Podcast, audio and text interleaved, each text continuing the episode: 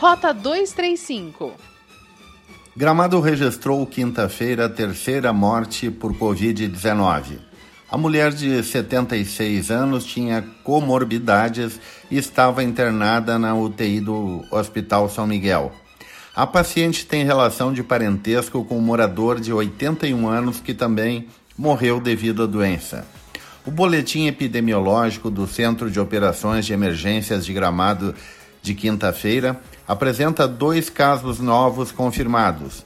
Há, portanto, 143 casos positivos para residentes, sendo 99 casos já recuperados e outros 37 em isolamento domiciliar.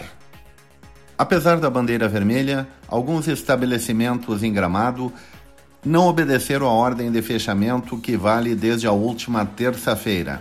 Nesta quinta-feira, a Prefeitura de Gramado emitiu um alerta pedindo a compreensão dos empresários para diminuir o agravamento das internações por conta do vírus.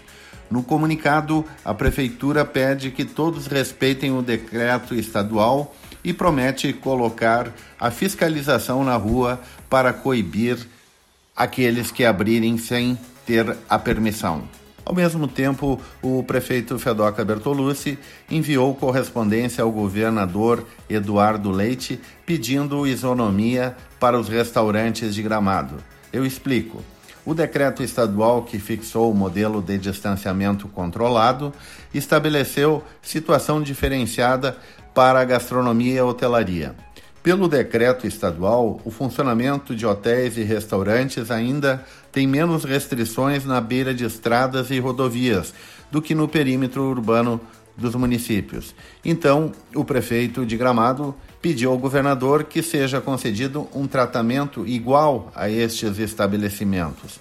Significa que hoje, apesar da bandeira vermelha, Todos os restaurantes ao longo da RS 235 entre Nova Petrópolis e São Francisco de Paula podem abrir, incluindo aqueles no perímetro urbano de Gramado e Canela.